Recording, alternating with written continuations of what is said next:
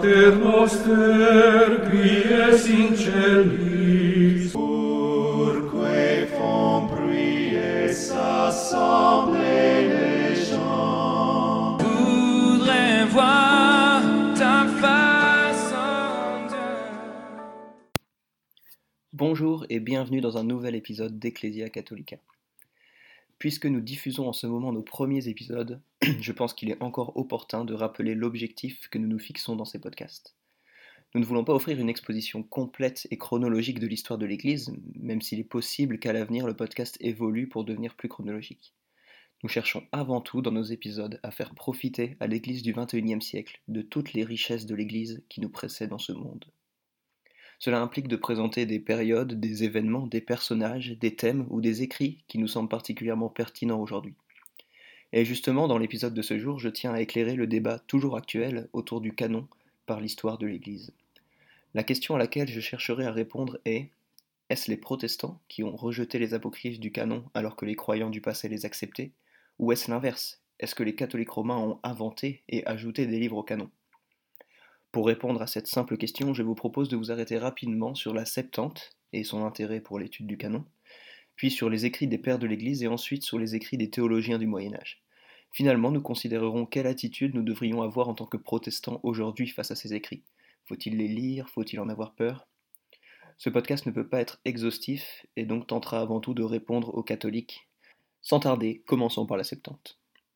Les catholiques avancent souvent cet argument. Les pères, et même les apôtres, citent la Septante. Or, la Septante comprend les apocryphes, donc les pères reconnaissaient les apocryphes.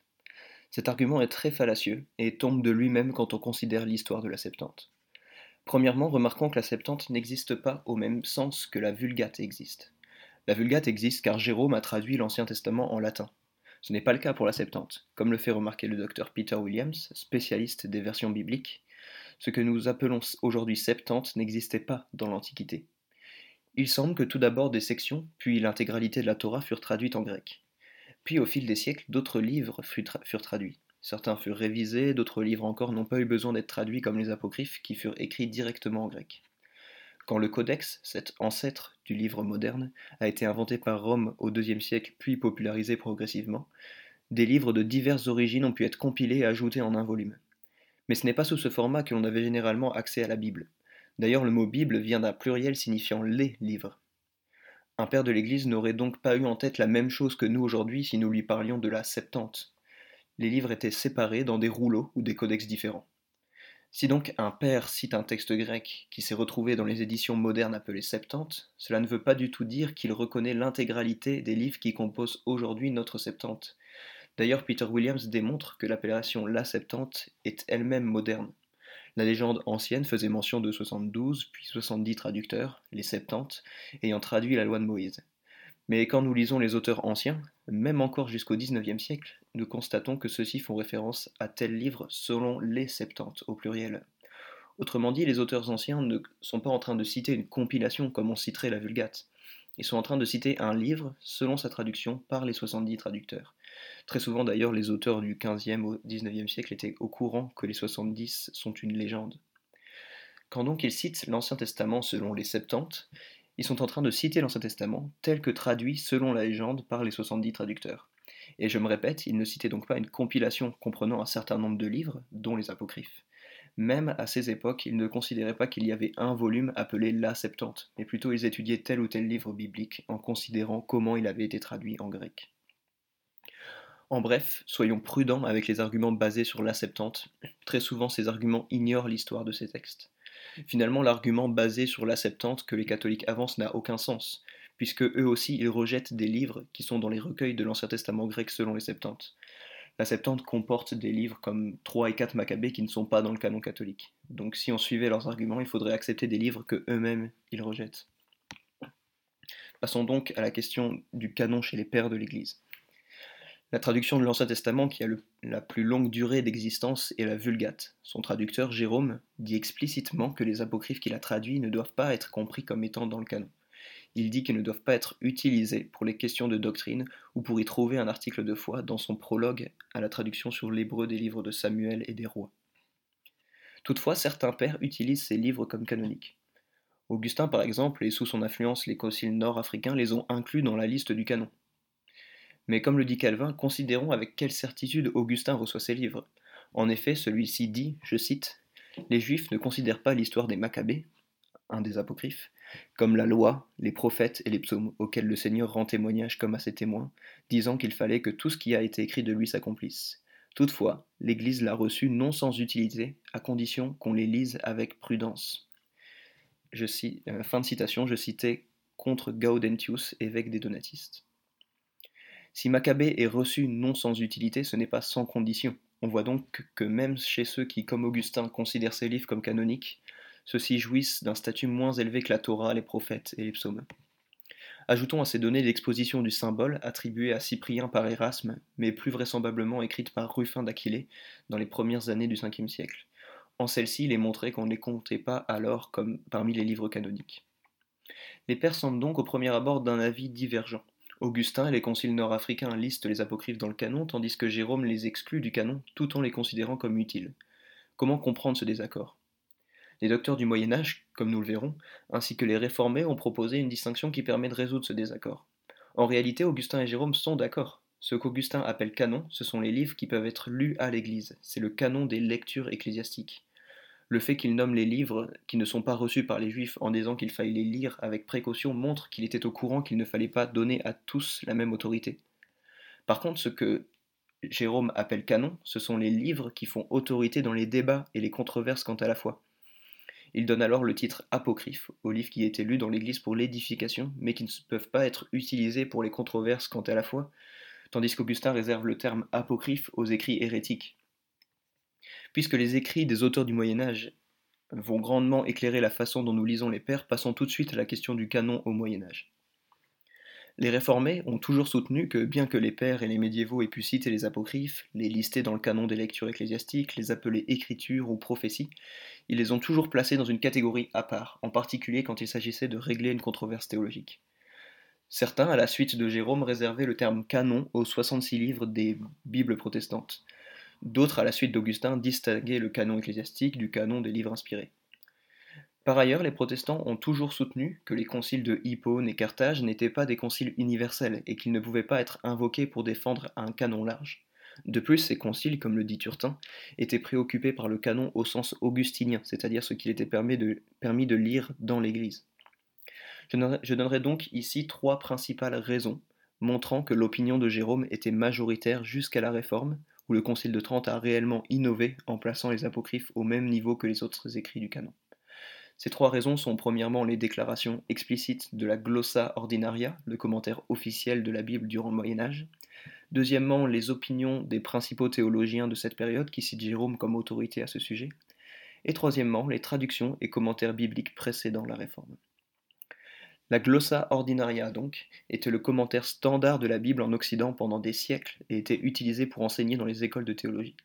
Son importance quant au débat se concentre en particulier dans les déclarations de sa préface. En effet, elle dit qu'il y avait 22 livres de l'Ancien Testament, citant Origène, Jérôme et Rufin pour appuyer sa déclaration.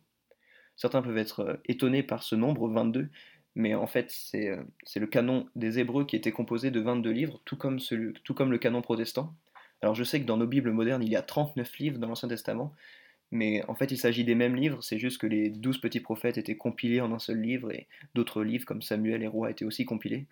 Mais bref, pour faire simple, la Glossa Ordinaria avait le même canon que les protestants. Euh, par ailleurs, elle répète l'avis de Jérôme sans cesse en disant que les apocryphes sont utiles pour l'édification et l'instruction, mais ne peuvent pas être utilisés dans les controverses autour de la foi. De plus, quand un commentaire sur un apocryphe commence, il est toujours précédé de je cite, Ici commence le livre de Judith qui n'est pas dans le canon, et ainsi pour chaque livre apocryphe.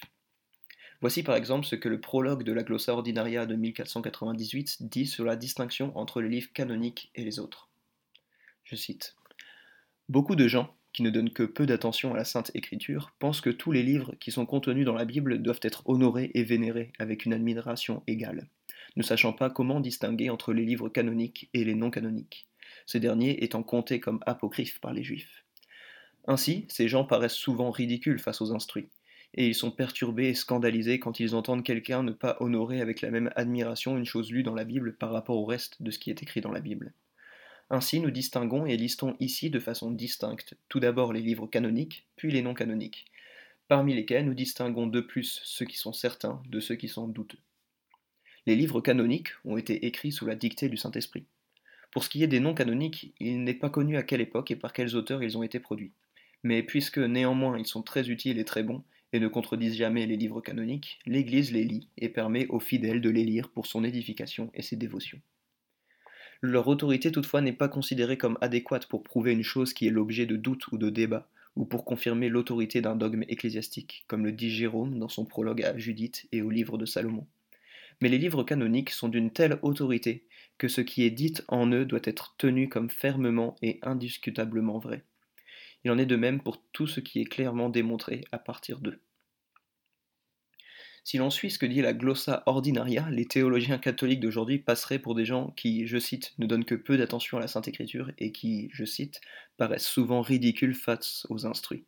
Nous le voyons donc, la glossa ordinaria suit l'avis de Saint Jérôme et fait une distinction claire entre les apocryphes et les livres inspirés. Passons alors à l'enseignement des théologiens principaux. Cet enseignement suit l'avis de Jérôme et de la glossia ordinaria en considérant les apocryphes comme ayant une autorité moindre. Ici, il manquerait de place pour tous les citer, et William Webster a produit une compilation exhaustive à ce sujet dans son livre sur le canon de l'Ancien Testament que je vous invite à consulter. Nous citerons simplement trois théologiens représentatifs de l'ensemble des théologiens médiévaux, Grégoire le Grand, Hugues de Saint-Victor et le cardinal Cajetan. Commençons justement par Cajetan, qui est une personne importante puisqu'il était un des opposants principaux à Martin Luther lors de la Réforme. Il écrivit un commentaire sur chaque livre canonique de l'Ancien Testament et l'a dédié au pape mais Cachetan a suivi l'exemple de Jérôme, en le citant même comme autorité quant au canon. Considérons ce qu'il dit. Je cite Ici, nous terminons nos commentaires sur les livres historiques de l'Ancien Testament.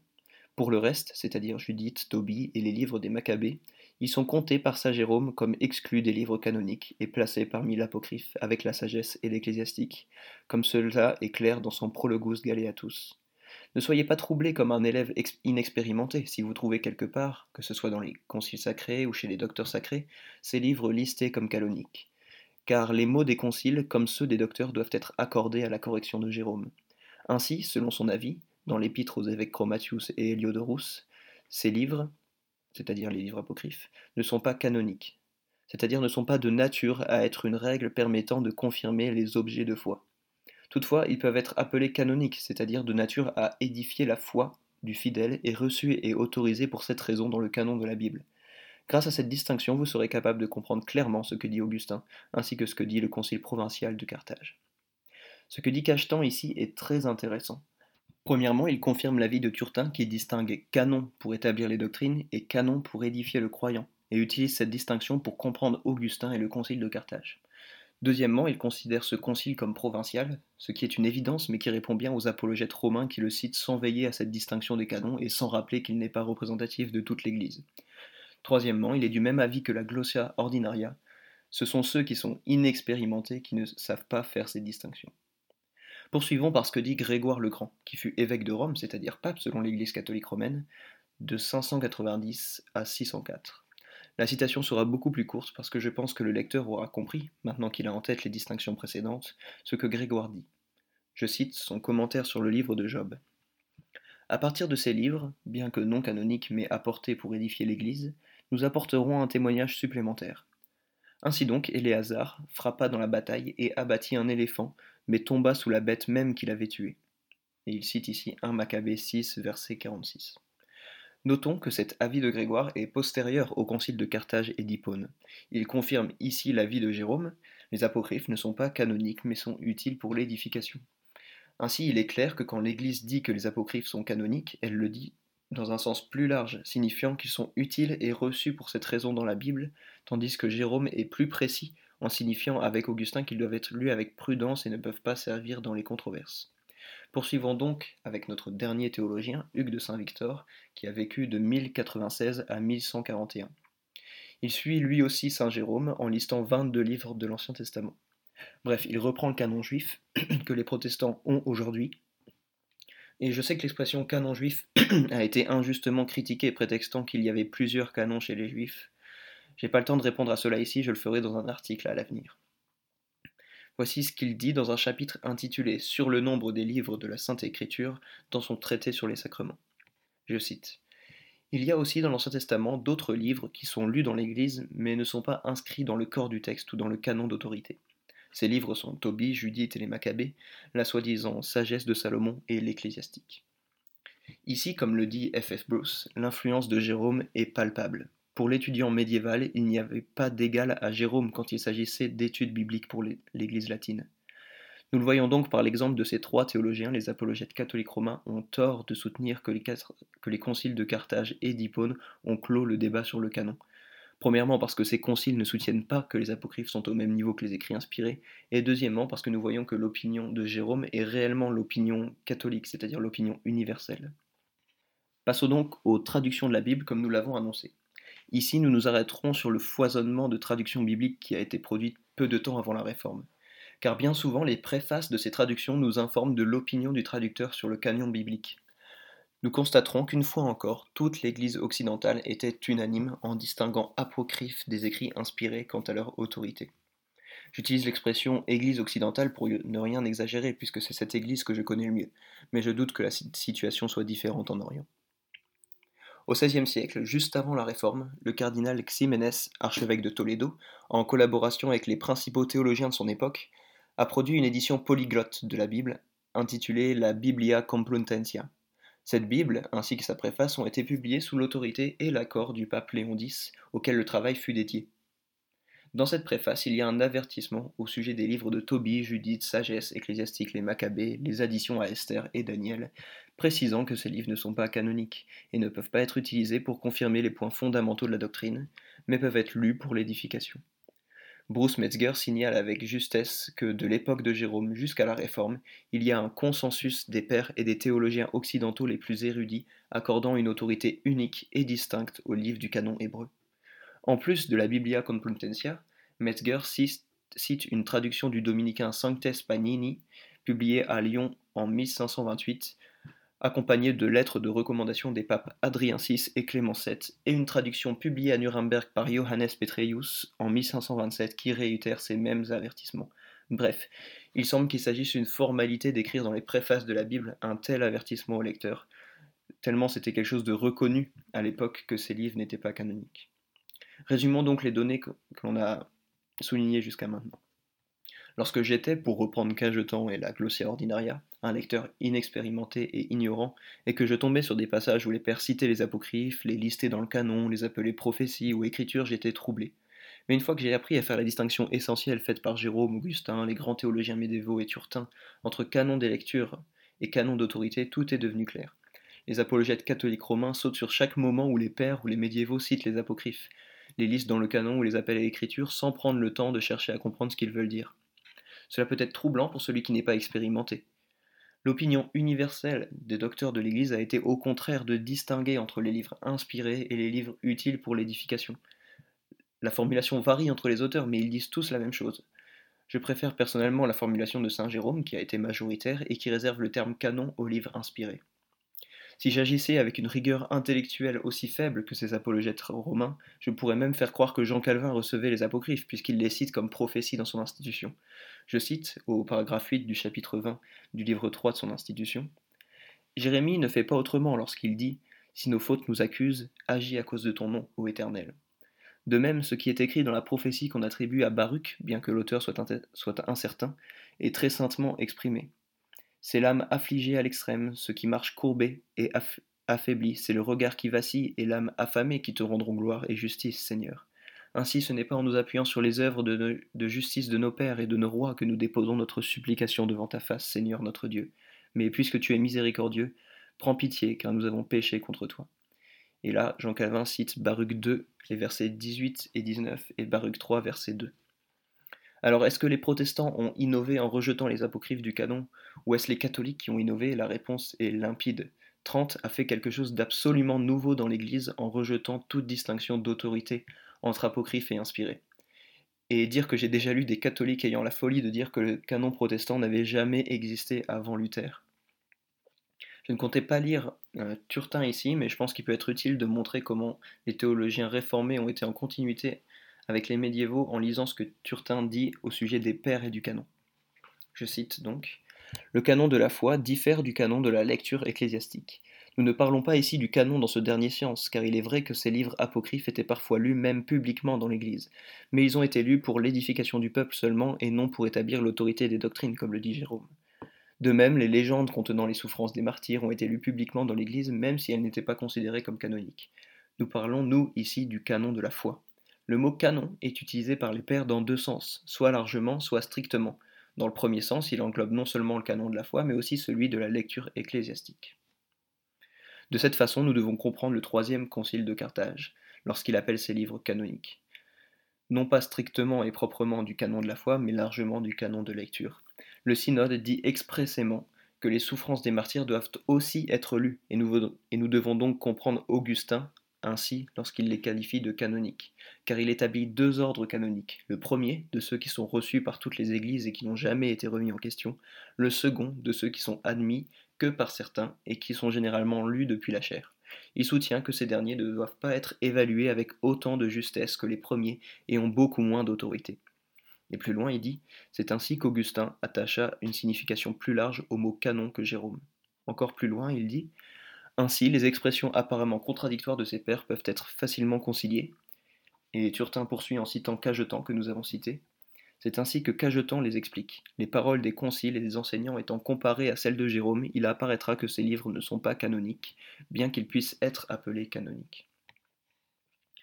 Ici, l'auditeur protestant pourrait penser bien s'en sortir. Les cathos ont tort, alléluia. Mais je pense que les protestants des XXe et XXIe siècles ont agi en réaction aux catholiques romains au point d'abandonner toute lecture des apocryphes. Quel théologien protestant citerait aujourd'hui Baruch comme le faisait Calvin ou les réformés de son époque? Si les catholiques ont tort d'accorder un statut autoritaire aux apocryphes, les protestants d'aujourd'hui ont tort d'en délaisser la lecture. Apocryphe, aux oreilles de beaucoup de protestants, sonne catholique, mauvais, c'est connoté négativement. Les évangéliques de nos jours seraient étonnés d'apprendre que par le passé, toutes les Bibles protestantes comportaient les apocryphes en appendice à l'Ancien Testament. Alors je ne vous invite pas du tout à rejoindre l'avis des catholiques quant aux apocryphes, mais à rejoindre l'avis des réformés, des pères de l'Église et des médiévaux. Et j'aimerais ici donner quelques raisons de lire ces livres. Premièrement, ces livres sont utiles pour comprendre l'Église universelle et les croyants du passé, que ce soit les pères, les médiévaux, les réformés comme Calvin, puisqu'il les lisait. Deuxièmement, ces livres sont réellement utiles pour l'instruction, comme l'a jugé l'Église pendant des siècles. Je pense en, en, particulier à Sagesse et Ecclésiastique qui, à la manière des proverbes, nous livrent des préceptes bien utiles. Troisièmement, des livres comme les Maccabées nous expliquent quelle a été l'histoire d'Israël entre l'Ancien Testament et Jean-Baptiste. Les 400 ans de silence prophétique ne sont pas 400 ans de néant pour autant. Quatrièmement, ces livres reflètent la foi des Juifs qui avaient bien souvent compris l'attente d'Israël. Je pense en particulier au livre de sagesse qui au chapitre 2 reprend Ésaïe 53, le psaume 22 et d'autres passages pour réfléchir au sort du juste. Le juste décrit ici parlera particulièrement aux chrétiens puisqu'il est nommé fils de Dieu et subit, je cite, une mort honteuse, parce que les méchants de sa génération ne supportent pas son enseignement. Sagesse chapitre 2 me remplit de joie en constatant la façon dont les Juifs avaient saisi l'espérance à laquelle pointe l'Ancien Testament. Maccabée aussi proclame l'espérance de la résurrection clairement. Certes, Sagesse 2 parle avant tout du sort du juste de façon générale, mais comment ne pas voir le Christ qui seul est vraiment juste? Cinquièmement, d'autres livres comme Tobie et Judith nous livrent des exemples de foi admirables.